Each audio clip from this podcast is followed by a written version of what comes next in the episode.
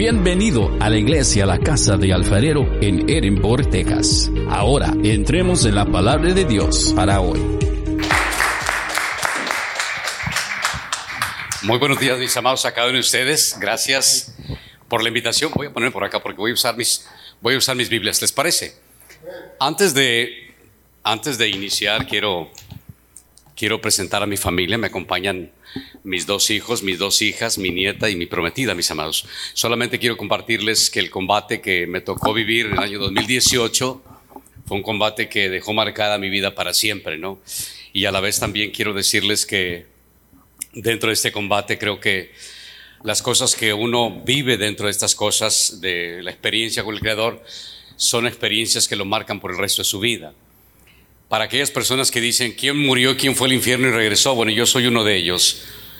Yo estuve muerto por, por un lapso quizás de minutos, segundos, pero también estuve dos, once días y once noches consecutivas y estuve a un lado del infierno, once noches y once días consecutivos.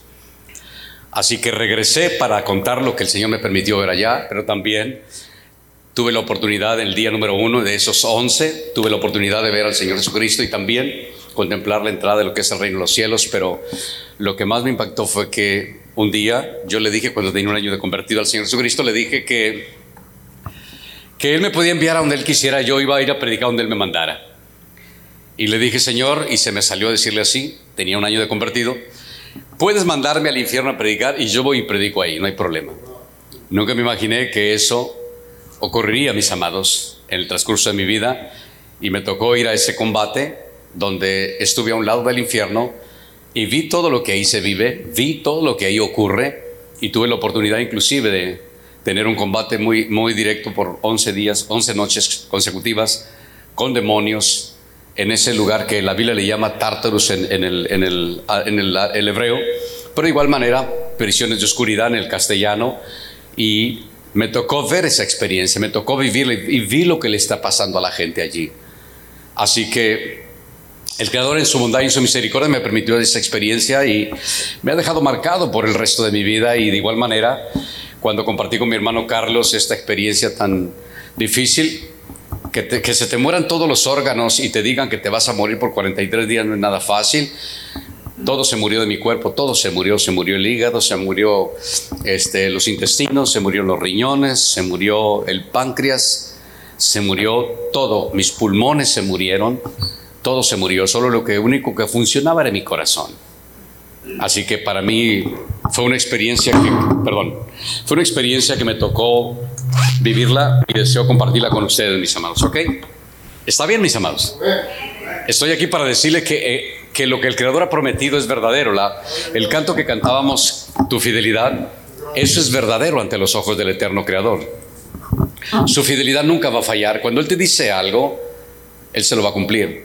Él me dijo, él me dijo a mí en 1985, me dijo que yo no iba a morir ni en un accidente, ni en un hospital, ni de muerte natural. Eso fue lo que me dijo a mí 1985. Yo tenía aproximadamente dos años de haber entregado mi corazón a Cristo. Así que, previo a que fuera yo este combate, me tocó avisarle a la iglesia lo que venía en camino. Y compartí con ellos que venían juicios muy fuertes a nuestra nación de los Estados Unidos y también a México que el Creador estaba sumamente enojado, el Señor Jesucristo. Nunca. Yo he tenido la oportunidad de ver a Cristo más de 35 veces en mi vida. Por la gracia del Señor Jesucristo, he tenido esa, esa bella oportunidad y creo que para mí es importante compartirla con ustedes. 38 años de conocer a Cristo como Salvador personal y justamente cuando yo lo conocí, lo conocí porque se repitieron, eh, eh, en, mi, en mi combate fueron 11 noches y 11 días en ese lugar que la Biblia le llama Tartarus y que le llama, oh gracias Las once noches y los uh, once días que yo estuve en ese lugar, a un lado del infierno, que la Biblia le llama prisiones de oscuridad, tiene varios nombres, por cierto, y voy a compartirles lo que el ángel que me, que me escoltó a ese lugar me dijo cómo se llaman y cómo los, cómo los médicos lo llaman a ese estado, ese estado cuando una persona está justamente entre la vida y la muerte antes de irse de, de este mundo, ¿no? Voy a leer con ustedes el Salmo 18, verso número 1, y después comparto, mis amados. ¿Ok? ¿Les parece? Salmo número 18. Y dice el verso número uno, mis amados. Dice,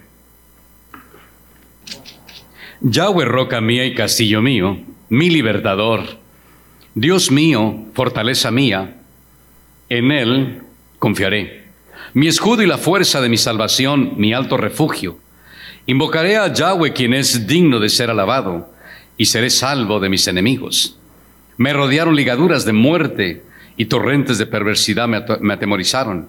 Ligaduras en el infierno me rodearon y me tendieron lazos de muerte. En mi angustia invoqué a Yahweh y clamé a mi Dios, y él oyó mi voz desde su templo, y mi clamor llegó delante de él a sus oídos. Amén. Mis amados, eh, cuando nosotros estamos como creyentes en las manos del Eterno y le decimos que queremos que Él haga cosas grandes y poderosas en nosotros, a veces no nos imaginamos los planes que el Creador tiene para cada uno de nosotros. Antes de que yo me convirtiera al Señor Jesucristo, yo personalmente era una persona que no era ni religiosa ni creyente.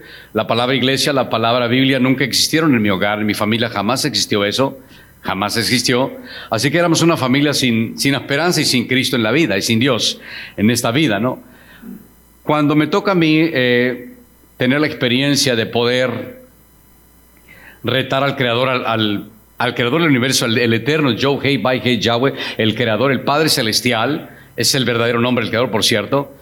Eh, la palabra Jehová, la palabra Jehová es sencillamente un desvío que se hizo para colocar el nombre como si fuera un nickname, como si fuera un, un apodo. Sin embargo, el verdadero nombre, con las consonantes Joe, que es el hebreo original, significa, después de que le colocaron las vocales, Yahweh. Ahora, cuando el eterno creador, mis amados, eh, me retó a mí para poder, yo era un alcohólico, tenía 21 años de edad. Así que, como yo no sabía ni rezar, ni orar, ni hablar bonito para, para el Eterno, así que le, le dije como, como me salió del corazón, le dije, mira, yo no sé si existes o no existes, no sé si eres el invento de los predicadores, las religiones, pero voy a pedir, si existes, voy a pedirte que por favor no me mandes a nadie. Si tú eres Dios, tú no necesitas a nadie, tú vienes conmigo Escuche, yo era un ignorante. Tú vienes conmigo, me dices que quieres de mí, yo me arrepiento, te pido perdón y te sirvo. Y le digo a la gente lo que tú puedes hacer con ellos, pero tienes que comenzar conmigo. Así que aquí estoy. Así que me fui a la cama a dormir y le dije eso. Nunca me imaginé que las 11 noches consecutivas él vendría en persona, me sacaría de mi casa y me, empezaría a decir lo que él quería hacer con mi vida. Yo lo vi por once noches, siendo inconverso, no conociendo la Biblia, no siendo miembro de una iglesia, no siendo bautizado, no, haberme, no habiendo entregado al Señor Jesucristo. Yo lo vi once noches al Señor Jesucristo. La noche número once, cuando Él me lleva a una, a una montaña y me enseña la ciudad de Houston, completamente en tinieblas, me dice, un día te voy a traer a esta ciudad. Corría un río de agua negra desde la zona central de lo que es el downtown Houston, aquellos que han estado en Houston, hasta las afueras, hasta las zonas ya por donde se, se, conoce como Sugarland, Walton, Texas, ahí, todas esas regiones, el agua negra, un río de agua negra enorme salía y gente llorando alrededor de ese río. Así que yo no era predicador, no conocía la Biblia, pero él me dijo, un día te voy a traer para que prediques en este lugar. Le pregunté por qué la ciudad estaba oscura, me dijo, por su pecado. Le pregunté por qué el agua negra, dijo, porque ese es el río donde Satanás ahoga y mata a los seres humanos. Así que muchas cosas yo no las sabía. Esas, esto aparece en Efesios capítulo 2, verso 1 al 3, que el enemigo como un río arrastra las almas. Ahora, cuando, cuando yo lo veo en la noche número 11, le entregué mi vida al Señor Jesucristo. Le dije, ahora creo que existes, eres real, eres verdadero. Hasta el último segundo que lata mi corazón y mi pensamiento esté aquí en mi cuerpo, yo voy a decir a la gente lo que tú puedes hacer por ellos. Así que le entregué mi vida, 21 años de edad tenía, y le entregué mi corazón al Señor Jesucristo. Y para mí han sido 38 años donde yo he conocido al Señor Jesucristo y, y lo he amado con todo mi corazón. He sido un predicador. Al mes de convertido comencé a predicar, al mes luego, luego. Me devoré las Sagradas Escrituras como hasta el día de hoy. Me gusta estudiar la palabra del Eterno. Me encanta leer. Más que, más que cualquier otra cosa, leer me encanta. Así que devoré las Sagradas Escrituras. Devoré todo libro que podía para poder conocer perfectamente el asunto de las religiones, porque nunca había estado en una y tampoco, ahora que estaba en Cristo, tampoco estaba en una nueva religión. Sabía que ahora era el único camino, no es la religión cristiana, es el único camino, la única verdad y la única vida. Y esto no es una religión, es una persona y esa persona es Jesucristo. Así que para mí fue una, una nueva experiencia y a partir de ahí comencé a predicar al Señor Jesucristo. Ahora, lo interesante para mí es que nunca, me imaginé cuántas cosas el Señor habría de hacer. Me dijo en 1985, cuando yo le pregunté de qué iba a morir, Él me dio la visión y me dijo, así vas a morir. No vas a morir como los mortales que mueren normales. Ok. Se sacudió mi cuerpo, dije, está bien, Señor, mi vida está en tus manos y tú eres quien determinas qué vas a hacer conmigo. Me ha dado el honor y el privilegio de predicarle a cuanta gente he tenido la oportunidad de hacerlo le he predicado a satanistas, sacerdotes satánicos, no sacerdotes católicos, y los he ganado para Cristo. Me ha tocado predicarle a brujos, hechiceros, chamanes, y me, los, me ha tocado el privilegio de traerlos a los pies de Cristo. Me ha tocado el privilegio de traer a los pies de Cristo algunos de los Zetas, algunos del cartel del Golfo. He sido asediado y he sido con complots. Eh, vamos, he sido el blanco de muchas de estas personas, pero me ha, me ha dado el privilegio el Señor de traerlos a los pies de Cristo. He traído los pies de Cristo a, líderes pandilleros que el Señor en su bondad, en su momento de vida, me permitió conocerlos en los lugares donde yo predicaba y me tocó el privilegio de traer los pies, a los pies de Cristo. Igual, igualmente a ciertos políticos, a policías y de igual manera a miembros de las Fuerzas Armadas, inclusive fuerzas especiales, traerlos a los pies de Cristo.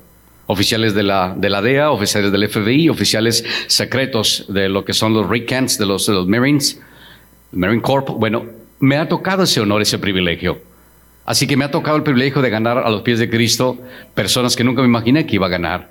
Y entre ellos gente que en el mundo secular eran, eran enemigos y ahora son pastores. Me tocó el privilegio de ganarlos y ordenarlos también para el, sagrado ministerio. Ahora, para mí ha sido un honor caminar 38 años con Cristo. Creo que estoy viviendo tiempo extra. Si el Señor Jesucristo me hubiera dicho a mí que qué elegía si podía irme con Él o regresar al mundo. Yo le hubiera dicho con sinceridad, mejor llévame contigo, Señor, no quisiera regresar. Lo que yo vi en la presencia del Creador ese día, 5 de octubre, año 2018, me dejó impactado. Vi, al Señor Jesucristo por primera vez después de, más de 30 veces que lo había visto. En esa ocasión era la vez número 33. Yo siempre cuento y las fechas y los momentos, los horarios y cuánto duró y qué pasó en ese momento cuando me tocó ver al Señor Jesucristo. Yo lo vi al Señor Jesucristo el día 5 de octubre del año 2018 y lo vi como nunca antes lo había visto. Lo vi con una corona hermosa en su cabeza, un vestuario muy elegante y vi ángeles a su mano derecha y ángeles a su mano izquierda. Preciosos los ángeles, algunos tenían alas, otros no tenían alas. Unos eran más grandes, otros eran más con sus alas más extendidas. Este lugar es pequeño, las alas de aquella pared a esta pared Prácticamente algunos tenían alas de, este tamaño, de esta, de esta pared aquella pared. Enormes, bellos, vestuarios muy elegantes. Así que cuando yo veo esa, esa, visión, lógico, yo no quería, no quería regresar para acá si me hubiera preguntado. Sin embargo, le he dicho desde el día que entregué mi corazón a Cristo que soy un guerrero para, para la disposición de Él. Así que Amos 3.7 dice que el Creador nunca hará nada sin antes decirle a sus siervos los profetas lo que habrá de hacer. Nuestro Padre Celestial nunca hace algo a escondidas tuyas o mías, siempre intenta comunicarlo antes de que nosotros podamos saber de antemano lo que Él quiere hacer con nuestras vidas. Así que tres semanas, una semana y media antes del día 5 de octubre del año 2018, era, corría la tercera semana, casi terminaba la mitad de la semana de, era el día viernes ya de la semana de tercera semana de septiembre del año 2018. Y el Señor me da una visión y en esa visión yo veo algo muy terrible. Nunca en mi vida había visto al Señor Jesucristo tan enojado, nunca en mi vida. Y vamos que lo he visto bastantes veces. A Satanás dos veces lo he tenido enfrente de mí y la tercera lo vi tirado en el suelo ya.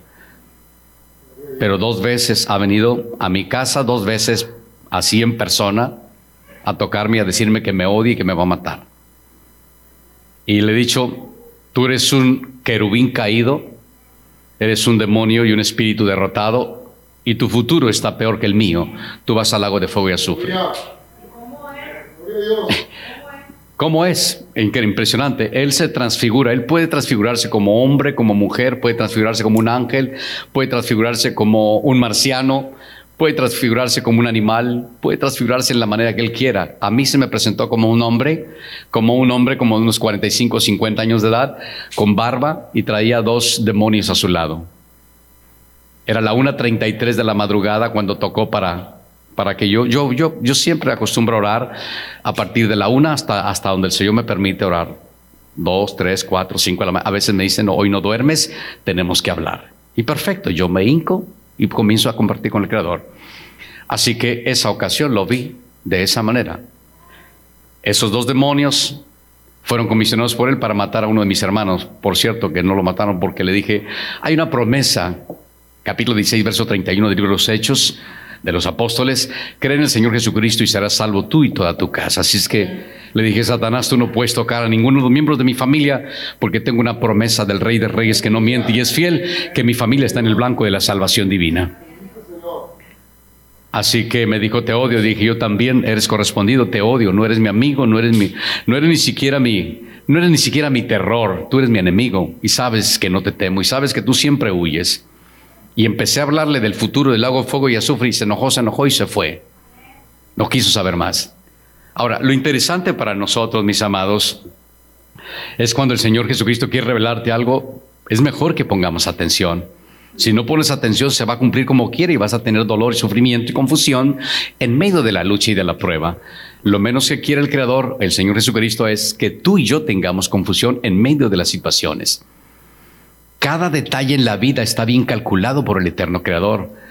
Algunas veces nos vamos, algunas veces personas mueren antes de tiempo. La Biblia lo dice Eclesiastés en su capítulo 7, dice que hay algunas personas que mueren antes de tiempo, hay otras que mueren en el tiempo exacto. Y hay otras que mueren de una manera prolongada porque el Eterno tiene planes para ellos, larga vida, como el caso de Job y el caso de otros más, como el caso también de Matusalén. Entonces, encontramos en la Sagrada Escritura todas esas experiencias preciosas de lo que el Creador quiere hacer con nosotros. Ahora, eh, nunca había visto al Señor Jesucristo tan enojado, tercera semana de septiembre del año 2018. Respiraba con un respiro así de enojo, nunca lo había visto enojado. Y en esa ocasión era la vez número 33 que yo miraba al Señor Jesucristo. Era una madrugada, dos de la madrugada. Los vientos comenzaron a consternarse, soplaron nubes negras en la madrugada, rayos, relámpagos y viento. Cuando yo tuve esa visión, vi siete torbellinos como si fueran tornados, siete, siete. Y cuando yo vi todo eso, en esa visión yo salí, no tenía camisa, no tenía zapatos, solo tenía una pijama y salí en la madrugada a pedir misericordia al Creador afuera. El viento estaba fuerte y estaba frío. Clamé al Creador y era justamente, mis amados, era un momento muy difícil porque era la época de los huracanes. Normalmente los huracanes comienzan a partir del día número primero de, de marzo y terminan el día último de noviembre de cada año. Para nuestra región así ocurre. Así que pedí al Señor misericordia y Él me dijo, voy a castigar con, una, con, un, respirar de odio y de rencor, de enojo. Dijo Él, voy a castigar a Estados Unidos y a México porque sus pecados me irritan. Puso su mano en su pecho y dijo, sus pecados me ofenden. Y me dijo, de México voy a castigar todo el Pacífico, sus maldades, sus crímenes, su narcotráfico, me tiene harto y los voy a sacudir, me dijo, con huracanes. A Estados Unidos lo voy a golpear como nunca lo he golpeado. Nueva York sabrá lo que es un huracán. Las, Carolinas del Norte y del Sur sabrán. Miami, la ciudad del pecado, sabrá quién soy yo. Ellos van a decir que la madre naturaleza. Soy yo quien voy a castigarlos. Y quiero que sepas que los voy a castigar voy a sacudir de orilla a orilla y a California. Respiró fuerte y se puso la mano derecha en su pecho y dijo, yo la voy a encender con torbellinos de fuego para quemar los lugares donde me irritan los que adoran a Satanás y sacrifican seres humanos. Les voy a quemar sus escondites. Los bosques se los voy a quemar porque ahí matan muchas personas para ofrecer a Satanás. Él me lo dijo a mí. ¿Están aquí, mis amados? Así que yo estaba atento, pero estaba llorando porque nunca había visto tan enojado al Señor Jesucristo. Le pedí misericordia, estaba yo de rodillas, sin zapatos, sin sandalias, sin camisa, solo mi, pijama y estaba de rodillas, llorando y me dijo, levántate. Y me preguntó, ¿quieres atravesarte? Le dijo, sí, Señor, yo, dime qué, qué, qué puedo hacer yo para que, para que tengas misericordia de esa gente. Me dijo, tú te levantas, baja tus manos. Y me dijo, vas a ir a un combate. Tercera semana de septiembre del año 2018, vas a ir a un combate baja tus manos y vas a interceder por estas personas. Pero escúchame, mis torbellinos de agua, los que ustedes llaman huracanes, y mis torbellinos de fuego para encender California, las zonas de California, eso no lo voy a quitar. Voy a, voy a castigar sus pecados, me dijo. Y me dice, vas a ir a un combate, levanta tus manos, avísale a la iglesia y a tu familia y diles que vas a ir a un combate, que oren y que confíen, que no duden. Y después vas a regresar sin ningún problema. Ok, está bien, Señor. Así que les dije que el Señor traería juicios a México y Estados Unidos. Y les dije también que yo iría a un combate. A la iglesia les dije, como él me dijo, diles que pongan en práctica lo que les has enseñado. Que se amen, oren y confíen y que sigan sirviendo. Así que entregué las instrucciones como el Señor me lo dijo. Y el día, el día exactamente 4 de octubre del año 2018 comenzó la batalla. Sentí un golpe en el lado, en el lado derecho, un golpe inmediatamente en el costado, y sabía perfectamente que era un golpe de enfermedad. Nunca antes yo había conocido ninguna enfermedad, ninguna. A mí ni siquiera la gripa me quiere, ni siquiera el catarro me ama, jamás. Jamás. Normalmente siempre sano, sano. Nunca ningún problema de alta presión, colesterol, azúcar, todo ese asunto. No, nada, nada. Nunca nada. Así que dio el golpe en el costado derecho. Sabía que era un problema serio y era una infección. Para mí sabía que había comenzado algo que no, que no era parte de mi cuerpo ni era parte de mi vida. Así que le pedí a mi familia que me llevaran al hospital.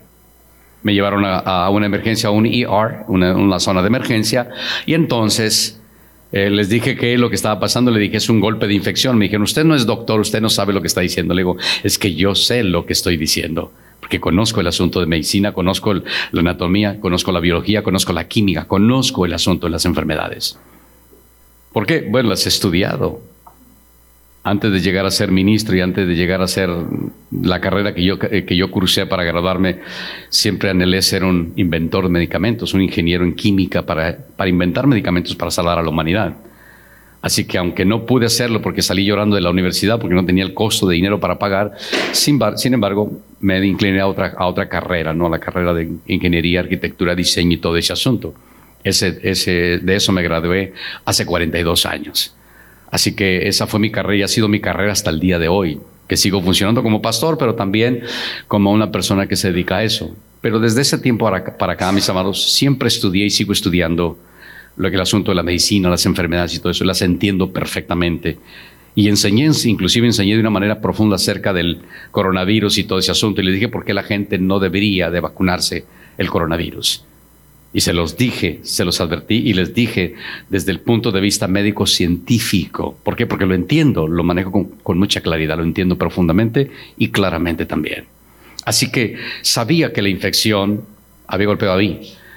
Año 1984, Cristo me enseñó acerca de cuatro cosas. Me dijo, Satanás siempre utiliza esos cuatro agentes, hongos, virus, gérmenes, bacterias. Me dijo, nunca lo olvides, él mata siempre muchas personas a través de estos cuatro agentes que Él utiliza. Hongos, virus, gérmenes, bacterias. Nunca lo olvides, son agentes satánicos. 1984. Año 2009 me dijo, tienes que enseñárselo a la iglesia. Y se lo enseña a la iglesia. Por eso entiendo perfectamente lo que está ocurriendo allá afuera. No solo con el caso del coronavirus, el Delta, el Omicron y otras, otras más que vienen en camino, por cierto sé lo que se avecina y sé lo que viene, así que no me tiene, no me tiene con cuidado. He tratado de instruir a la gente de esa manera. Entonces pegó el, volviendo al punto, pegó el, el, golpe de infección, sabía que era infección. Ellos me dijeron que yo no era doctor, así que yo no podía dar sugerencias a ellos. La experiencia que me llevó a ese, a ese ER, solo lo que hicieron fue colocar morfina para el dolor, amortiguar el dolor. Al final de cuentas, una vez que colocan eso y me meten al, al, CAT scan, me metieron a un, sonograma, un sonograma y luego algunos exámenes más de sangre y todo esto. Dicen, no hay nada, todo está bien, presión normal, azúcar normal, no hay nada, no hay problemas, tiene que irse, aquí, aquí no podemos hacer nada. Y yo les dije, es que es una infección, está iniciando, está el golpe aquí.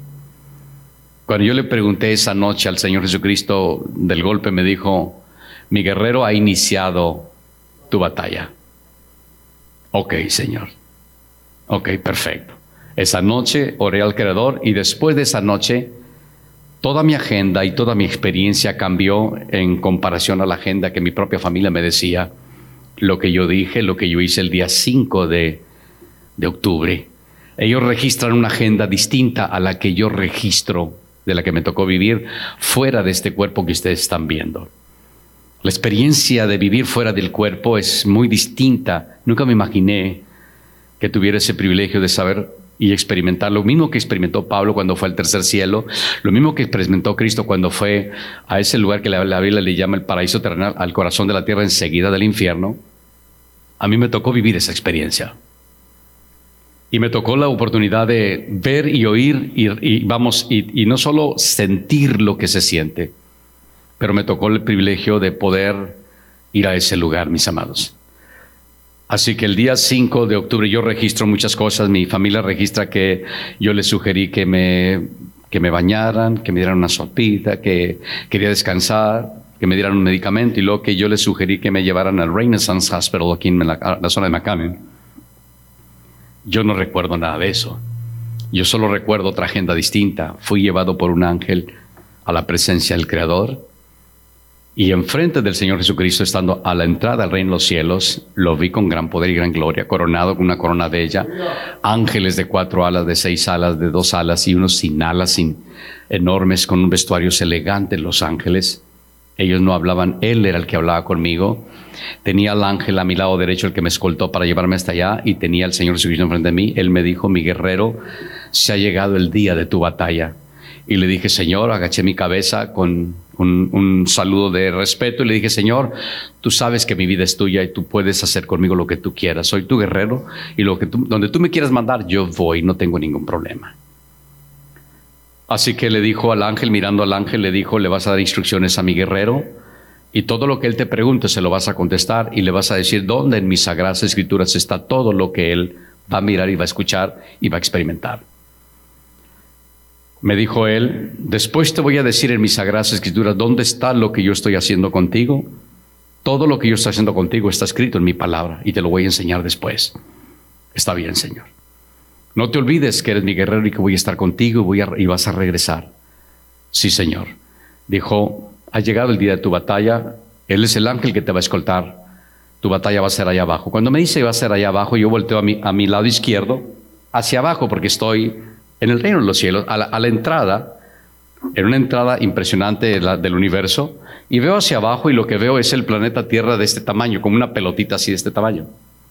No estaba muy grande, de este tamaño la vi, allá abajo de mis pies, y le pregunté al Señor Jesucristo que si, que si mi batalla iba a ser en la tierra, dijo, no es en la tierra, es en el centro de la tierra, a un lado del infierno mi ángel te va a dar instrucciones y antes de que entres al lugar de combate, te va a enseñar algunos lugares que tienes que aprender a escuchar, a entender lo que él te va a decir. Así que le dije, estoy listo, mi Señor. Me agaché, me incliné con reverencia y el ángel me llevó. En cuestión de segundos estábamos allá en el corazón de la tierra, a un lado del infierno.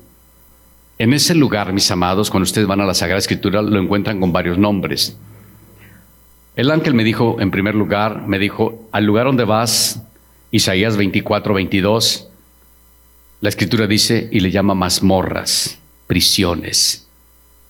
Ahí vas a ir. Y este es el lugar. Cuando ya llegamos, Vi y eran, eran, eran, eran cuevas semirredondas de tierra negra, completamente negra la tierra y maloliente, por cierto, sumamente oscuro y sumamente frío el lugar. No había fuego en esas, en esas, en esas prisiones de oscuridad, no hay fuego. El tipo de tormento que se da ahí es muy distinto al, al del infierno cuando van al capítulo 33 de Isaías, Isaías registra los, las categorías de, de, tormento que se dan en el infierno y el ángel me dijo, en estos lugares no se da el gusano ni el fuego que consume, ni siquiera el tormento del calor, porque este lugar es distinto, me dijo el ángel. No solo le llaman mazmorras el profeta Isaías, me dijo Judas en su capítulo 1, verso 6, le llama prisiones de oscuridad. En el caso de Pedro, su segunda de Pedro, capítulo 2, cuando vas con mucho cuidado al verso del verso 4 al 6, encuentras también, encuentras que son prisiones de oscuridad. Fue cuando entonces, oh, gracias. Fue cuando entonces mis, amados, puse atención y vi las cuevas. Unas tenían una ventana en la parte superior, eran cuevas más o menos como de, eh, más o menos como de unos 15, 20 pies, así, semirredondas, pero de, de, largo, perdón, de largo tendrían quizá como unos 10 pies solamente. Algunas de ellas, otras tenían 15, otras tenían 20, había de diferentes tamaños. El ángel me dijo, súbete a esa, a esa, a esa prisión y ve, ve por la ventana lo que está ocurriendo. Vi seres humanos desnudos hombres y mujeres, danzaban demonios alrededor de, de las cuevas o de esas prisiones y clavaban lanzas sobre sus cuerpos. Algunos los acostaban boca abajo, otros los sentaban y atravesaban desde aquí donde está el cuello hacia la parte de la espalda, atravesaban las lanzas hasta clavarlas en la tierra. El grito tan doloroso que esas almas gemían y lloraban sonaba, resonaba en todas esas prisiones. Vi muchas clases de tormentos que esos demonios estaban aplicándole a la gente. Mi pregunta hacia el ángel fue la siguiente, ¿quién son esas personas? ¿Y por qué esos demonios les están atormentando? Me dijo, nunca olvides primera de Pedro 3, versículo del 19 al 21. Nunca lo olvides, porque estas personas fueron encajonadas en ese lugar de prisiones de oscuridad y son las personas que desobedecieron en la época de Noé antes del diluvio.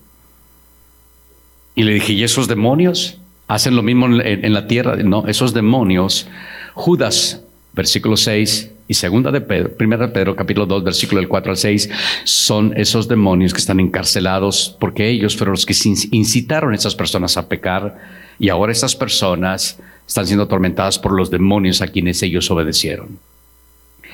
Ambos Tal como dice la escritura, Apocalipsis 20, versículo del 10 al 17, me dijo, todas esas personas van a ser sacadas un día de este lugar.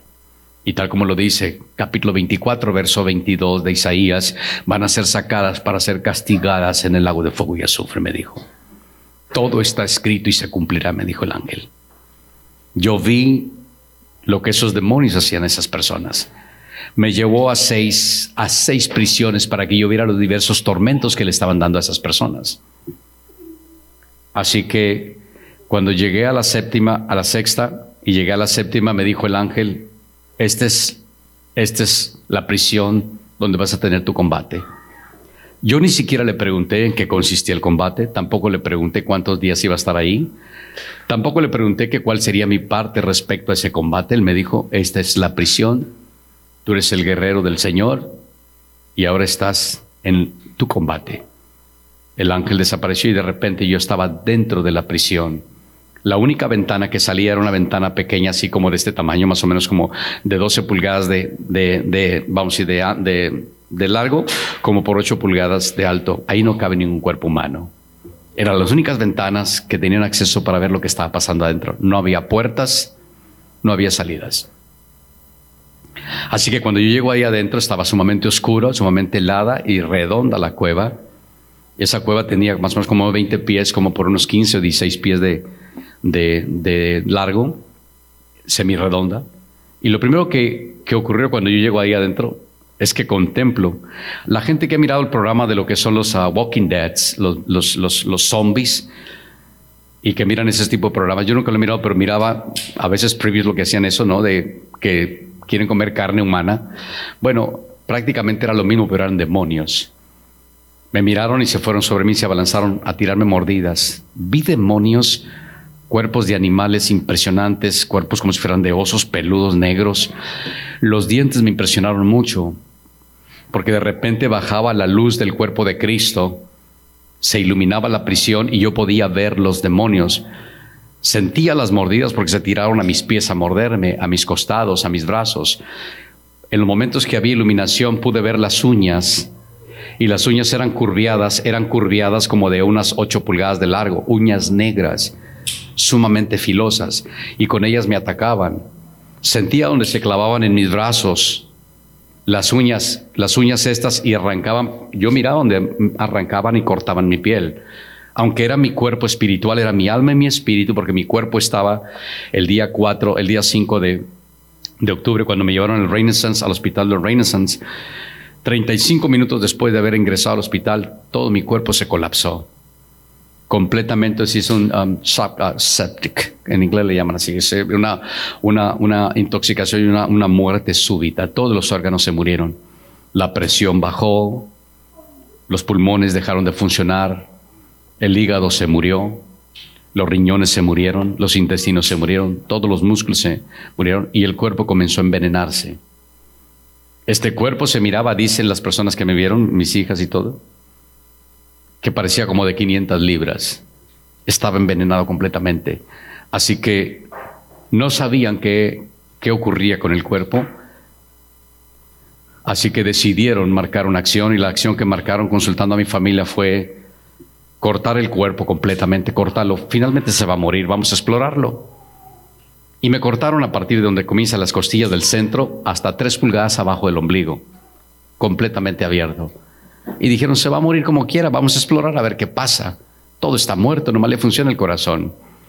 Así que cero comida porque los intestinos no funcionan, cero líquido porque hay un cuerpo envenenado.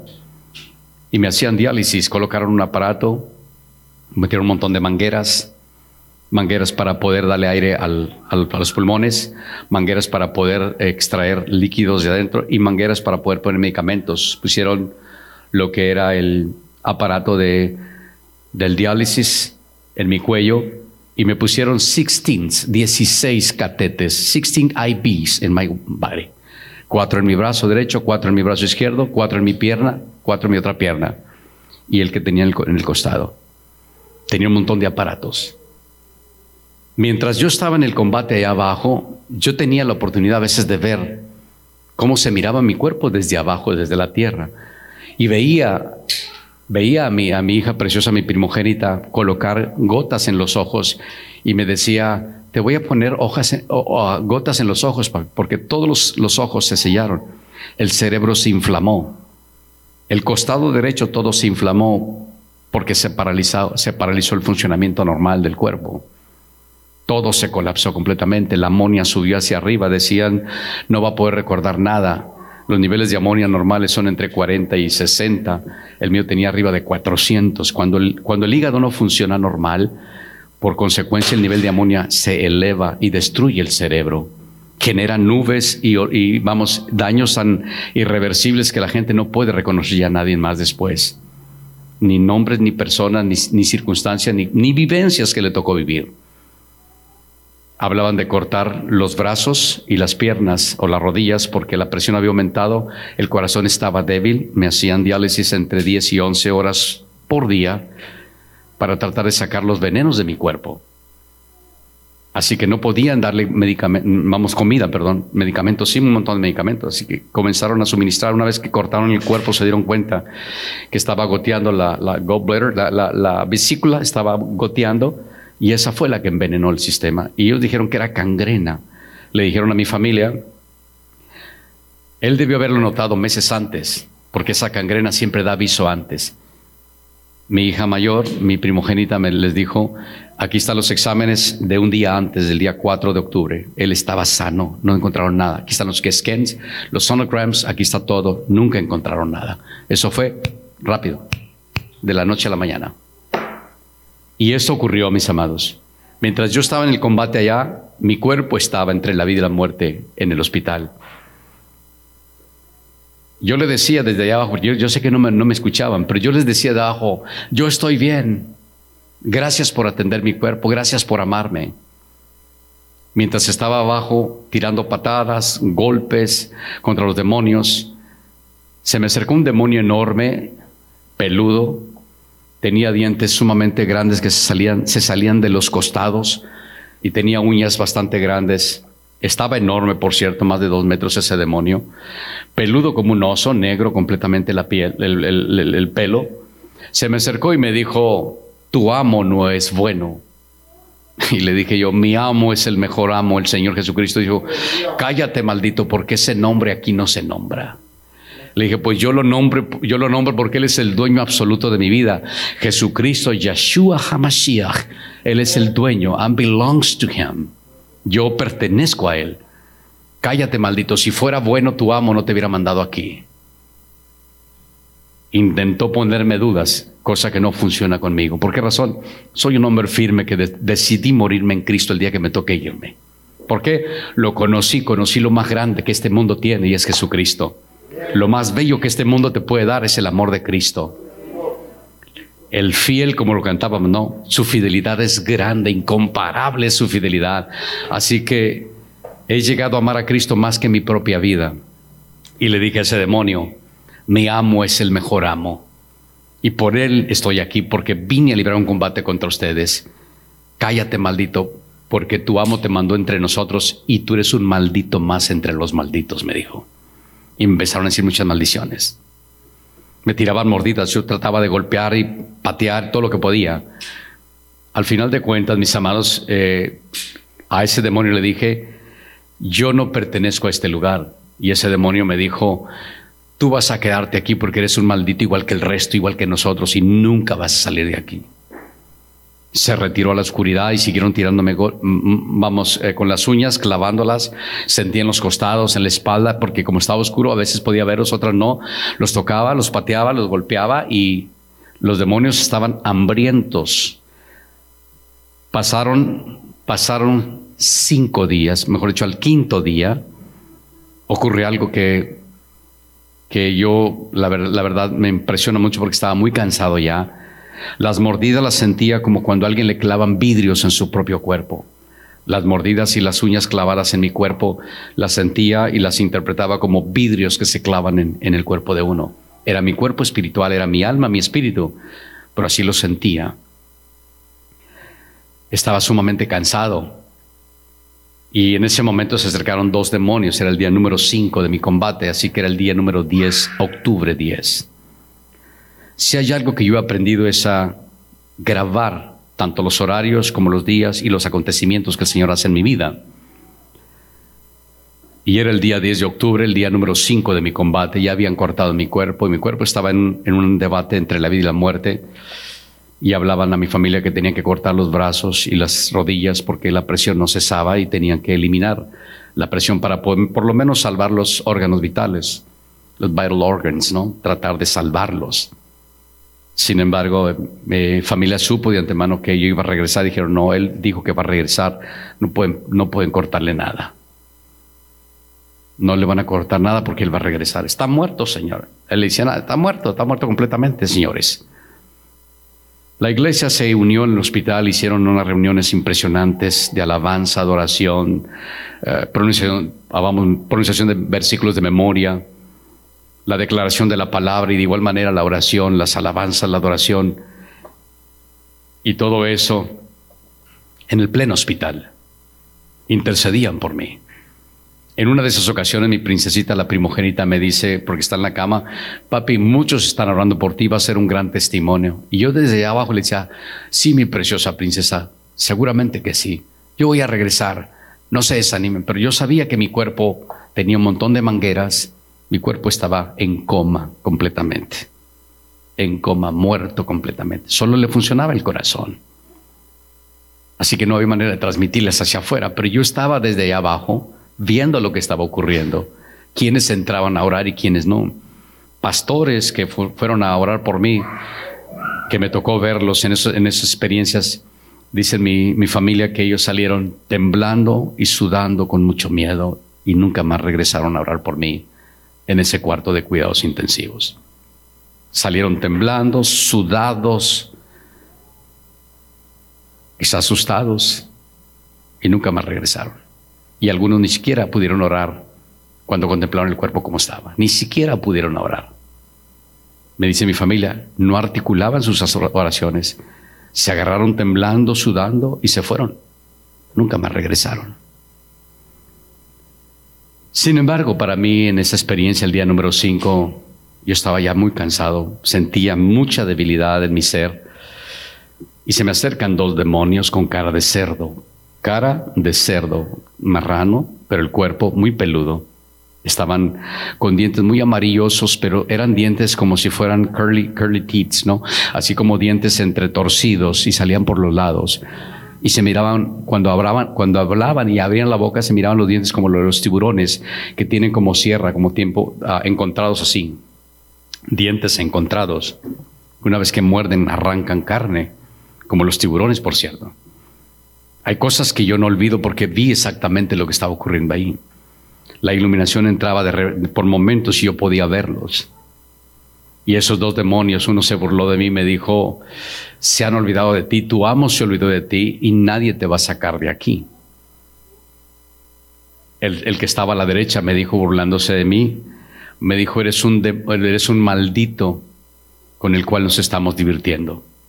Le dije, yo no pertenezco a este lugar, ni soy maldito, tengo un dueño, amo y señor, se llama Yeshua Hamashiach. Me decían, no nombres ese nombre aquí. Les molestaba y les estremecía el nombre de Jesucristo allá abajo en la tierra. Ese es el nombre original de Jesucristo. Yeshua HaMashiach, que es el Mesías Jesucristo.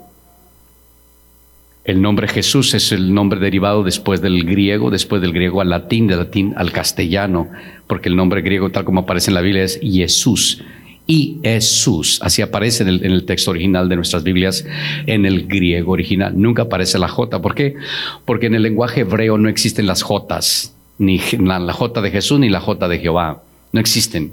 En el hebreo original, alfabeto hebreo, no existe ni la J, ni la B chica tampoco de Jehová. No existe. Existe la W, pero la B chica nunca.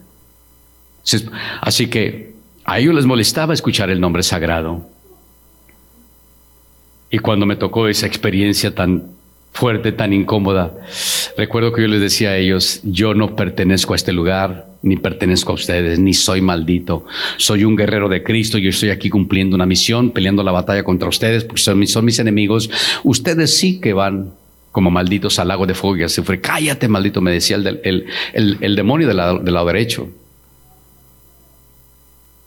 Y fue cuando entonces el demonio de la mano derecha me dice, es verdad, no perteneces a este lugar y es verdad no eres maldito. Y es verdad que ese amo tuyo, porque no nombraba el nombre, ese amo tuyo es el dueño de tu vida. Pero sacó una lengua, una lengua que le llegaba hasta el estómago, hasta el estómago, hasta una lengua como este largo. Sacó la lengua, se limpió la cara, en forma de círculos, se le salía la, la saliva de la lengua y me dijo, pero nos estamos divirtiendo y qué sabroso es morder tu cuerpo, me dijo. Y fue cuando entonces ese de la derecha me pegó aquí y el otro, el de la mano izquierda, me pegó en la frente. Caí hacia atrás y comenzaron a morder mis costados. Como pude, tiré manotazos, golpes, patadas, los quité, quedé sentado en la tierra negra. La iluminación nuevamente llegó y vi al Señor Jesucristo parado con sus ángeles. Ellos solo miraban lo que me estaba pasando a mí.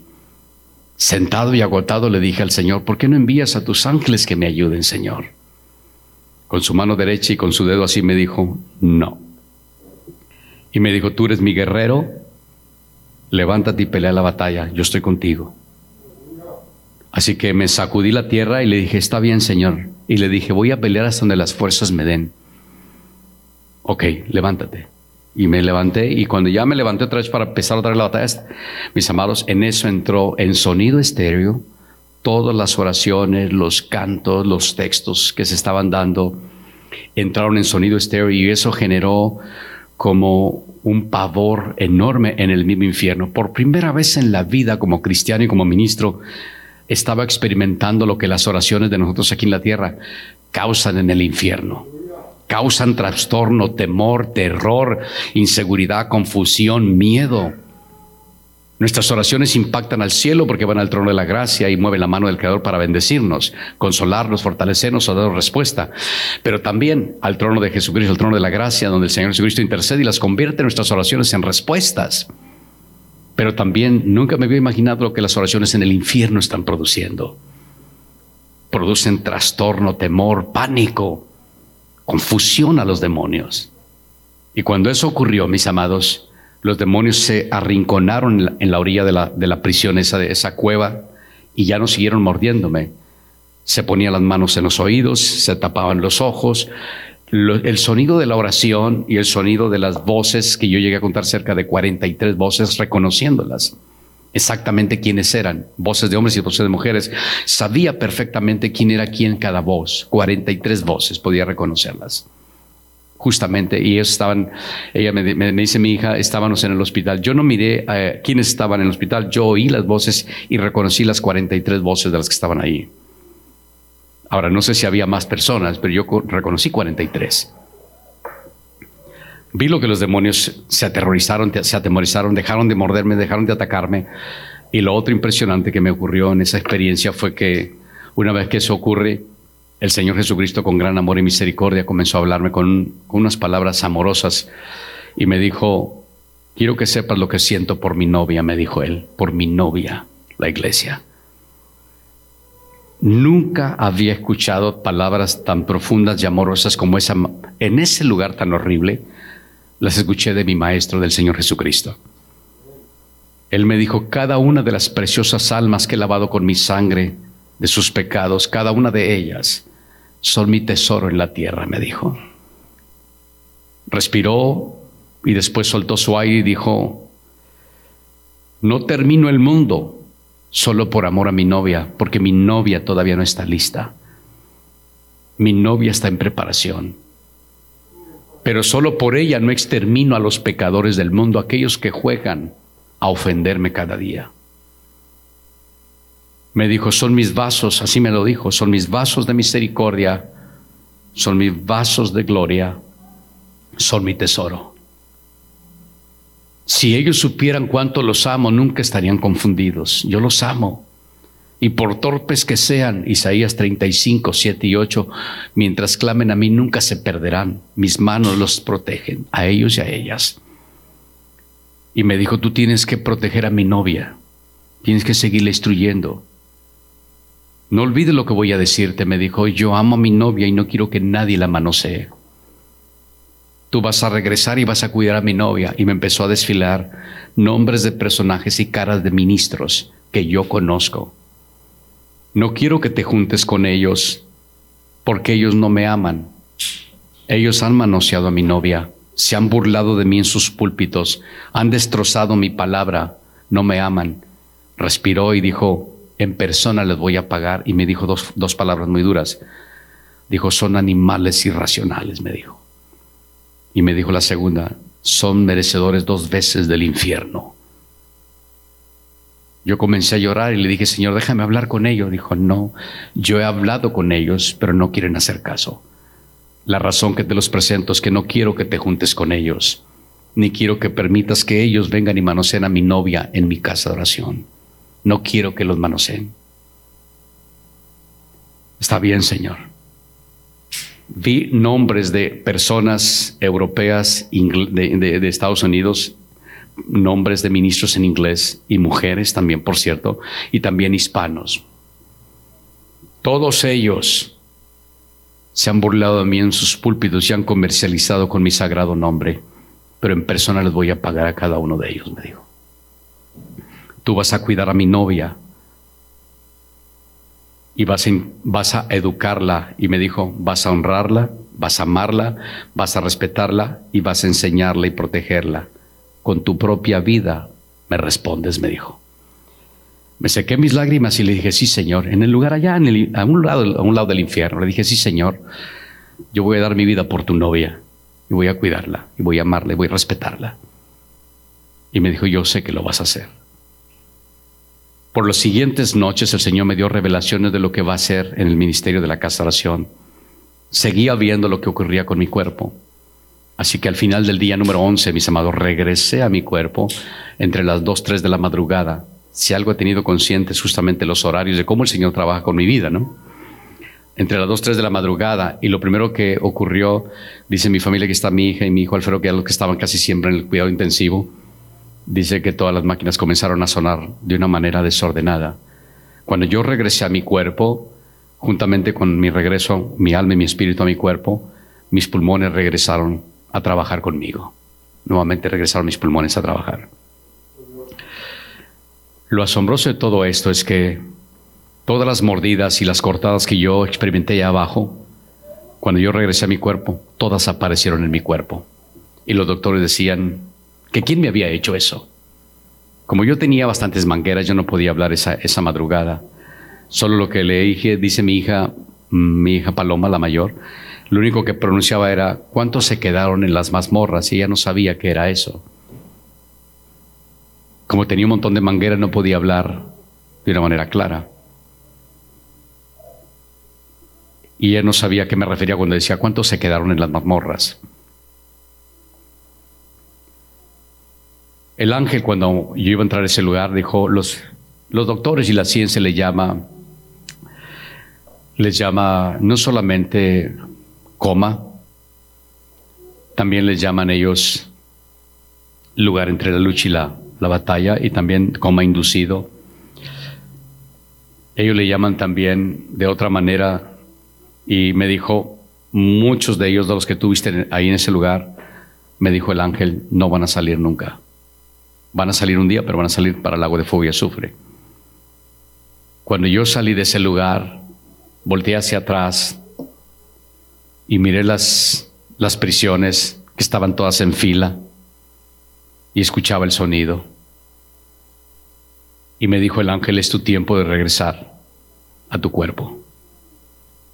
Yo seguía volteando hacia atrás y miraba y escuchaba los sonidos. Y vi donde desaparecí, desaparecí de esas, de esas, de esas ah, prisiones y me vi entrando, entrando caminando por un pasillo del hospital hasta que llegué a donde estaba mi cuerpo y entré a él. Nunca me imaginé que esa experiencia me dejaría marcado mi cuerpo por el resto de mi vida. Mi cuerpo quedó marcado con cortadas, con mordidas, desde lo que son los brazos, los costados, las piernas, las rodillas, los pies, todo quedó marcado. Esa experiencia me dejó la oportunidad de saber que Cristo es fiel aún, aún en esos lugares. Cuando yo regresé al, al día número 12, sacaron todas las mangueras, todo lo que había dentro de mi cuerpo. Y por primera vez otra vez comencé otra vez a hablar, con mucha debilidad, por cierto. Pasé 43 días en el hospital, entre la vida y la muerte. Y de una manera progresiva, el Señor, yo llamé a esa experiencia, le, le llamé Heavenly Therapy, en inglés, le, le, llamé, uh, le llamé terapia, terapia celestial. Cada 15 minutos bajaba un rayo, pegaba en mi cabeza, sacudía con vibración como si fuera de arena, sacudía mi cuerpo hasta los pies y regresaba y se iba por tres semanas me dio ese tipo de terapia el Señor Jesucristo. Mi cuerpo todo estaba amarillo, mis ojos estaban amarillos porque mi hígado estaba muerto, mis riñones estaban muertos, mis intestinos estaban muertos, mis intestinos este, como estaban fuera del cuerpo, cuando trataron de acomodarlos, batallaron mucho. El día número dos, los segundos órganos que despertaron fueron mis intestinos yo escuchaba cómo rugían como si fueran, como si fueran un, león enjaulado. De, de, un lado a otro se movían. Le pregunté a mi hermana que por qué era eso. Mi hermana es enfermera. Me dijo, cuando los intestinos los sacan de la zona torácica, de la zona donde van los intestinos, y los sacan fuera, se acostumbran a estar afuera y volverlos a meter siempre es un problema y a veces se hacen, se hacen nudo y tienen que operar para poder acomodar nuevamente su lugar, los intestinos. Mis intestinos despertaron en el día número 12 también. Y para mí fue algo sorprendente porque ahora podía sentir que se movían. El resto, mis amados, fue despertando de una manera progresiva. El siguiente que despertó fue después mi páncreas, el día número 13, y así sucesivamente. Los que tardaron más en despertar fue mi hígado, mis riñones. Fueron los que más tardaron en despertar. Para que yo no muriera, mis amados, me pusieron 43 litros de sangre. Y me hicieron un montón de cosas en mi cuerpo. Un montón de, montón de tratamientos y un montón de cosas que dejó marcado mi cuerpo por el resto de mi vida. El Señor me dijo en el día 12, llegó, era las 5 de la mañana, llegó y se paró aquí al lado de mi cama, estando en ese lugar de, de ya de fuera de cuidados intensivos, salí del coma y estaba en pie en mi lado derecho y me dijo el Señor, hoy comienza tu restauración, mi guerrero, porque yo soy el Dios de restauración. Y me dijo, vas a regresar sin ningún problema. Así que para mí fue una experiencia ah, progresivamente de una manera de una manera asombrosa y él me dijo, "Te voy a dar el privilegio que conozcas todas las enfermedades menos el cáncer, todas. Y de todas te voy a librar y vas a salir sin medicamentos, vas a salir nuevamente a ser normal como antes." Ahora, mi cuerpo no se movía, todos mis órganos, o sea, todos mis músculos, mis nervios se murieron. Yo era como un bebé, solo movía la cabeza, no podía, no podía sentarme ni siquiera al borde de la cama porque todo mi cuerpo quedó completamente muerto, desbalanceado. Así que tuve que comenzar a saber qué se siente sentarse a la orilla de la cama, qué se siente que le den de comer a uno, que lo bañen a uno. Así que no sabía, mi, mi cuerpo no me obedecía a mí, era como vivir una experiencia rara. Mi cuerpo espiritual, mi alma estaban sanos, pero cuando yo entré a este cuerpo sentía como un costal de huesos, como una vejiga de agua donde me encapsularon y no podía mover nada absolutamente nada. Los trastornos que experimenté fueron muchos, mis amados. Sé lo que la gente siente cuando tiene problemas en los pulmones, en el corazón. La gente que tiene problemas con el diabetes, me inyectaban seis inyecciones de insulina para controlar el azúcar. Dos en la mañana, dos en dos en la tarde. Supe lo que se siente eso. Los doctores cada rato decían que yo iba a morir. Segundo, que era un diabético. Yo les dije, yo no soy diabético, nunca he sido diabético y nunca voy a ser diabético. Entonces, ¿por qué te ponemos insulina? Porque mi cuerpo se murió y está en recuperación. Así que por 43 días todos me dijeron que voy a morir, voy a morir, voy a morir y te vas a volver a morir. Todos me mataban todos los días. Y yo les decía a ellos, ustedes van a ver lo que Cristo va a hacer conmigo. Yo no me voy a morir, voy a regresar a la acción y van a ver lo que Cristo va a hacer conmigo venía el de los riñones, el doctor Mengi, a lo mejor algunos de ustedes lo conocen, y, y decía, Mr. Santa Cruz, are you ready to sign finally uh, you need um, to sign to receive dialysis for the rest of your life? Le decía, no, porque decía, ya está listo para firmar porque, para que le den diálisis por el resto de su vida. Le dije, no, mis riñones van a volver a trabajar. Y me decía, ¿por qué? Le, dije, le decía yo, porque yo vi a mi creador. I saw my creator. And what he said? Well, he said everything is going to be all right. So I'm going to return back. I'm going to work again. Oh, well, probably you have a good hope, but your numbers are ugly numbers. Me decía en inglés, es verdad que tienes mucha esperanza y todo, pero tus números están horribles, horribles completamente tus números. Y yo le decía, no me importan los números, me importa lo que mi maestro dijo, que yo voy a regresar y voy a regresar. Cristo es fiel y verdadero, mis amados. Así lo dice Apocalipsis 1.5. Él es fiel y verdadero en todo lo que él, él promete. Así que para mí fue una experiencia, conocí todas las enfermedades y el Señor Jesucristo eh, el día número 34, mis amados, de mi combate, fue el, día número 34 en que envió dos manitas pequeñas y activó mis riñones, que fueron los últimos en despertar. Mi hígado comenzó a despertar, mis amados, en el día número 28. Los ojos amarillos, la piel amarilla comenzó a desaparecer. Y mis riñones despertaron en el día número 30 y 33. Eh, fue una experiencia enorme. Tuve algo, algo que me impactó mucho de parte del Creador Ah, ocurrieron, mis amados, nueve días de ese periodo, entre más o menos el día 26 hasta lo que era prácticamente el día 35 de mi combate. Eh, ocurrieron nueve días y nueve noches que no pude dormir porque los, me trastornaban los antibióticos. No podía dormir ni de día ni de noche nueve días, nueve noches y nueve días. Así que tuve una experiencia preciosa el día número 34, mis amados, que era el día número 8 de ese, de ese periodo de nueve días. y me sacó el Señor Jesucristo para darme una alegría que nunca voy a olvidar en mi vida. Me llevó a, a una montaña muy, muy, muy, muy bello, el aire corría sabroso. Me sentó en una silla y enseguida estaba otra silla. Y él me dijo lo siguiente esa madrugada, me dijo, ¿sabes por qué te he traído aquí? Era el día número 8, el día 34 de mi combate. ¿Sabes por qué te he traído aquí? Le dije, no, no sé, Señor, pero me siento feliz. Estoy moviendo mi cuerpo otra vez. Estoy moviendo mis pies, mis piernas. Me siento muy bien, Señor. Dijo, si ese es tu alma y tu espíritu, tu cuerpo está donde mismo. Pero te saqué porque tengo algo que, tengo un regalo para ti, tengo algo que, que darte en este día. Era una madrugada. Comenzó a la 1.35 de la madrugada y yo regresé a mi cuerpo exactamente a las 6 de la madrugada, 6 de la mañana, de ese día 34. Eran los inicios, eran los inicios del mes de noviembre del año 2018. Nunca me imaginé que tuviera el privilegio precioso de conocer al primer varón que me presentó. Era el patriarca Noé. Yo lo vi, lo toqué, lo abracé, le pedí permiso para darle un beso en su mejilla, en su cachetito. Y me dijo que sí, se sentó a mi lado y comenzó a instruirme acerca de lo que es servir al Señor en medio de la oposición y en medio del sufrimiento.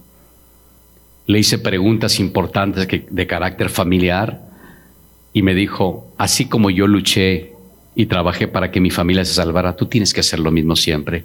Tu familia es importante a los ojos del Creador. Aunque otros no se salven, tienes que procurar siempre la salvación para todos los que son miembros de tus familiares y parientes. Por gracia divina, mi familia inmediata tiene a Cristo y, vamos, crecieron sirviendo y amando a Cristo. El segundo personaje que llegó ahí que me impresionó fue Moisés. Y a Moisés la primera pregunta que le hice, le dije, es, muchos, Moisés se miraba, en el caso de José, el caso de, Noé se miraba como un hombre de unos 60, 65 años, una barba rústica, muy gruesa, pelo entre, entre blanco y oscuro y estaba un vestuario muy, muy rústico, por cierto, no era un vestuario elegante, sus manos estaban sumamente gruesas, eh, se miraban como muy trabajadas sus manos. En el caso de Moisés, se miraba como uno de, un hombre de uno, actualmente como unos 40, 45 años de edad, y lo miré rubio, su pelo eh, semigüero, su barba, sus manos, tenía muchos vellos en sus manos, en sus manos y en sus brazos. Cuando yo agarré sus manos, eran sus manos más grandes, mucho, quizás doble que la mía y gruesas, fuertes las manos de Moisés. Y cuando yo lo vi, lo abracé y le pedí de favor que me diera permiso de darle un beso y le di un beso en su mejilla. Y lo primero que le pregunté a Moisés, le dije, muchos predicadores dicen que tú eres tartamudo. Dice, ellos no han leído la Biblia. Yo nunca fui tartamudo, dijo. Ellos no han entendido mi palabra, la, la palabra que yo entregué. En el capítulo 4, dijo del Éxodo, y el capítulo 3, yo utilicé todo tipo de excusas para no obedecer, pero nunca fui tartamudo. Nunca fui tartamudo. Y en el libro de los Hechos capítulo 7 y en el versículo, para que tomen nomás una idea, lo que dice el pasaje de Hechos capítulo número 7. No, nunca dice, mis amados, que nunca dice que, que, que era tartamudo, jamás. El capítulo 7, ahorita, le menciono para que tomen idea. Él se encontraba, es el capítulo 7 y es el versículo número 22. Y fue enseñado Moisés en toda la sabiduría de los egipcios y era poderoso en sus palabras, sus palabras, no era tartamudo. Dice, ellos pasan por alto eso y no entienden, dice, que yo era poderoso en palabras, nunca fui tartamudo, solo, solo utilicé excusas para no obedecer al Eterno. Y como excusa usé eso. No soy fácil para hablar, soy tardo para hablar, pero son excusas. Y me dijo él, nunca olvides, las excusas son igual a las mentiras. Y yo las usé para no obedecer. Los predicadores no conocen quién era yo, dijo. Y empezó a instruir sobre liderazgo. Aunque tengas la mayoría en contra, dijo, nunca te desanimes. Aunque sean minoría los que te rodean, siempre alégrate, porque con esa minoría el Creador hace cosas grandes. Y él me dijo, no olvides lo que yo viví. Y entonces él me dio instrucciones y enseñanzas sobre liderazgo, sobre el servir al Creador en medio de la oposición y en medio de la mayoría en contra y unos cuantos a favor. Para mí fue una experiencia bella. El tercer personaje que llegó a, saludarme, y eso sí me impresionó mucho más todavía, fue José, el patriarca, el soñador. Lo abracé y le dije yo a él que si le podía dar un besito y le digo que sí, estaba como dos, dos metros de alto, más arriba de seis pies, como seis cuatro, estaba alto. Muy bello, perfecto en su cuerpo, hermoso. Y le dije yo a él, lo primero que le dije, por eso la mujer de Potifar quería, quería entregarse en sus brazos contigo. Estás bien guapo, estás bien bonito. Le toqué su piel del brazo derecho hasta la mano, se la toqué, vi, vi su cara, toqué su, cara. Nunca me, nunca, nunca me imaginé que mayor que su belleza externa era la de su corazón y la de su mente. Él me dijo, yo nunca nunca hubiera traicionado a mi Creador, a pesar del sufrimiento de los enemigos de mis hermanos. A él le hice más preguntas que ningún otro personaje, porque me presentó cuatro y un, último, con el cual voy a terminar. Le hice muchas preguntas, entre ellas el sufrimiento cuando él estaba en la cárcel, fue odiado de sus hermanos, fue vendido, fue desterrado, fue esclavo, emigró como esclavo en un idioma que no era el de él y comenzó en una tierra que no era la de él. Comenzó a mantener su corazón y mis preguntas hacia él fueron muy, muy, muy detalladas. Le hice muchas preguntas, como dos, 200 preguntas más o menos, entre las cuales le pregunté si, si se había desanimado, si había odiado a sus hermanos, si había perdido su fe y su confianza con el Creador a causa del sufrimiento y me dijo, nunca, cuando el Creador, cuando el Creador tiene una relación contigo, no importa el lugar en que te encuentres, siempre va a ser un honor y un privilegio estar al lado de tu creador, aunque estés en una prisión como yo, o aunque estés siendo odiado por tus hermanos, o aunque tengas enemistades, o aunque tengas trampas, o aunque tengas sufrimiento, siempre tu felicidad se centra en tu comunión con el Eterno, nunca lo olvides. Me paré, lo abracé y le dije, sabes, yo estoy en el hospital, le dije. Él me, él me dijo, sí sé que estás en el hospital. Y mientras me tenía abrazado me dijo, pero te vas a graduar en la Universidad del Dolor como yo me gradué. Y vas a ser mejor. Vas a comprender a la gente. Vas a amarlos y vas a ayudarlos mejor. Como lo hice yo también. Me despedí de él y el cuarto personaje fue Daniel el profeta. Chaparrito, güerito, rubio, muy bello, muy hermoso. Y Él me enseñó sobre las cosas que se avecinan en, los días venideros antes de la venida de Cristo. El último personaje que yo pude ver en ese día 34 fue el profeta Ezequiel. Me llevó el Señor, dijo, voy a cambiar tu forma de orar por la gente. Me llevó a un desierto después de ese lugar y ya era oscuro completamente ese desierto. Vi un personaje a mi mano izquierda como a una distancia de 15 pies y estaba con una túnica grande, estaba alto, como unos, quizá como unos cerquita de 5, 8, 5, 9 pies así de alto. Tenía su túnica, estaba a la oscuridad y estaba con sus manos así, como quien va a querer correr la carrera. Y el pelo le volaba, tenía barba y tenía la túnica que le volaba por el viento del, del desierto. Y me dijo, ¿sabes quién es él? Le dije, no, señor, no sé quién sea. ¿Viste que te cambié el panorama? Dije, sí, señor, estamos en un desierto. Dijo, exactamente. ¿Sabes dónde es ese lugar? Le dije, no, señor, no sé dónde estamos. Entonces me dijo, Ezequiel, mi siervo, enséñale a mi guerrero cómo te enseñé a orar. Y comenzó a mover las manos y comenzó a orar mientras se dirigía a la zona del desierto. Y comencé a escuchar exactamente, dijo él, vas a aprender a orar así órgano por órgano, célula por célula, nervio por nervio, cuando te toque orar por personas enfermas. Tal como yo lo hice, tendones, órganos, huesos, piel, vida. Esto es profetizar la palabra para que la vida, la vida del Eterno, la vida mía, dijo el Señor Jesucristo, fluya en la vida de las personas. Y me dijo una frase que me dolió mucho. Muchos de mis hijos y mis hijas están atrapados, están atrapados en sus propias palabras, me dijo. Tienes que ayudarlos. Le dije, ¿por qué, Señor, están atrapados? Dijo, escucha con cuidado, los vas a escuchar y los vas a identificar. Ellos dicen, oren por mi diabetes, por mi enfermedad, por mi problema, por mi sufrimiento. Oren por mi corazón, oren por mi alta presión, oren por mi cáncer. ¿Sabes? Han abrazado la enfermedad como de ellos y quedaron atrapados. Y muchos de mis siervos y de mis siervas están atrapados ahí. Y tienen que ser libres. Tienen, ellos tienen que entender que yo sigo sanando todas las enfermedades, todas. Y sigo restaurando todas las vidas.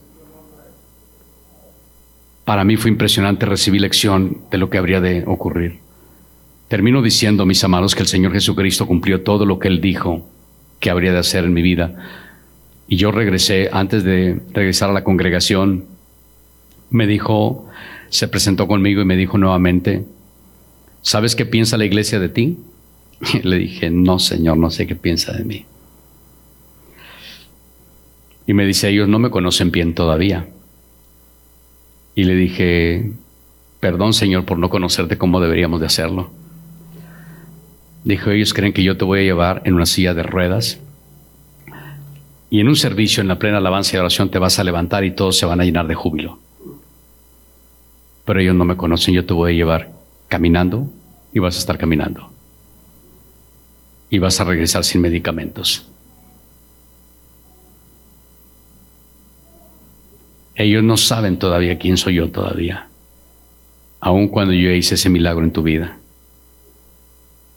Voy rumbo, mis amados, a cuatro años de esa experiencia y créame lo que mis órganos están perfectamente funcionando, todo mi cuerpo, no tomo medicamentos, tomo, vitaminas porque siempre he sido muy dado a esto, ¿no? A vitaminas y a cuidarse correctamente, pero medicamentos, ningún medicamento. Mi cuerpo volvió a funcionar, tuve terapias para volver a mover las manos, para volver a tocar guitarra, para volver a caminar. Tuve que aprender a dar mis primeros pasos. Sentía que me moría porque mi cuerpo completamente no estaba no estaba educado ya a caminar. Mis palpitaciones subían a 147, 150. Cuando daba dos, tres pasitos o me sentaba inclusive a la orilla de la cama. Tuve que aprender nuevamente de cero hasta volver a caminar y tomar equilibrio otra vez y recuperar todo de regreso. El Señor ha sido bondadoso conmigo y me permitió la bendición preciosa de regresar para poder servirle con todo el corazón. Y quiero asegurarles que la fidelidad del Señor siempre es es exacta, es verdadera y es permanente. También quiero asegurarles que el amor que siente Él por ustedes es más de lo que yo puedo explicarles. También quiero decirle que su sufrimiento y su prueba, su lucha que usted tiene, son insignificantes al lado de Él, pero usted tiene que soltar sus cargas en las manos de Él. Tiene que contarle su sufrimiento, su necesidad, su tristeza, su soledad o su, o su petición, pero tiene que soltársela. Una vez que se la suelta, no la vuelva a cargar, solo agradezca que Él va a hacer la obra perfecta en su vida. Les dice alguien que estuvo sentenciado de muerte de muchas maneras, pero el Señor en su bondad me ha guardado hasta aquí. El día que me toque irme, me voy a ir feliz. ¿Por qué razón? Muy sencillo. Conocí lo mejor de esta vida, al Señor Jesucristo. Voy a pedirles que se pongan de pie, mis amados.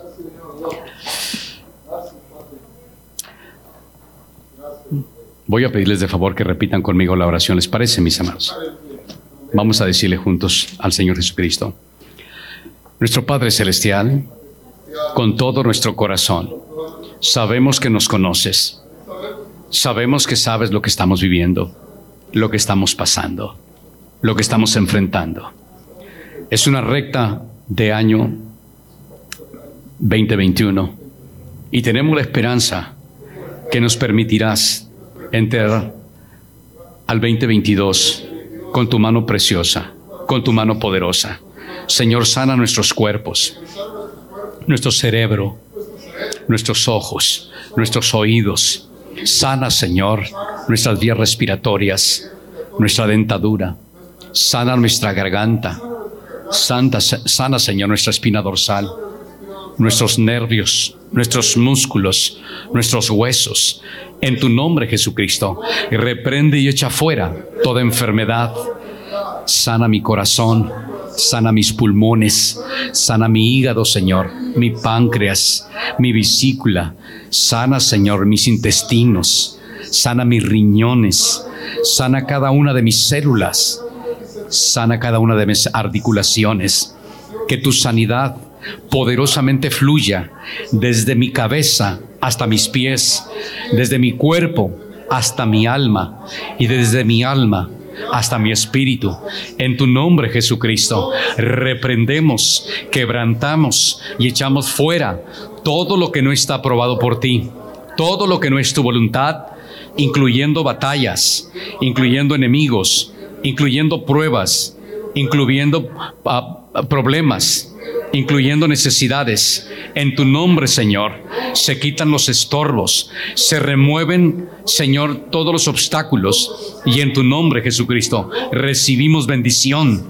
Alzamos nuestros ojos a ti, sabiendo que en tu nombre somos más que vencedores. Y todas estas cosas son removidas para seguir caminando en tu nombre, Jesucristo, con sanidad, con fortaleza, con gozo, con disposición de servirte, de amarte y de honrarte y de ver tu gloria en nuestras vidas y en nuestras familias. En tus manos, Señor, te consagramos lo que somos, lo que anhelamos ser, te consagramos nuestro presente, te consagramos nuestro futuro y pedimos que tu gloria se muestre en nuestras vidas, que tu paz nos proteja, que tu armadura espiritual siempre esté de noche y de día en nosotros. Que tu Santo Espíritu nos llene y nos unja con unción fresca cada mañana. Y en tu nombre, Jesucristo, pongas tu glorioso terror alrededor de nosotros, de manera que ni Satanás, ni demonios, ni ángeles caídos, ni seres humanos, ni tentaciones, ni epidemias, ni enfermedades, ni mortandades, jamás toquen mi vida, ni la vida de mi familia, ni el lugar donde me muevo, trabajando, sirviendo y aún, Señor, atendiendo responsabilidades. En tu nombre, Señor Jesucristo, te damos la honra y la gloria, te damos las gracias y nuestras vidas como guerreros y guerreras, victoriosos y victoriosas, vencedores y vencedoras, de acuerdo a tu palabra. Segunda de Corintios 2.14, seremos llevados de triunfo en triunfo y también de acuerdo a tu palabra. Segunda de Corintios 3, 17 y 18, seremos llevados de poder en poder, de gloria en gloria y de victoria en victoria en tu nombre, Jesucristo. Te damos las gracias por amarnos y por estar con nosotros. Te amamos, Señor, y te damos las gracias en tu nombre, Jesucristo. Amén. Bendiciones, mis amados, les amo.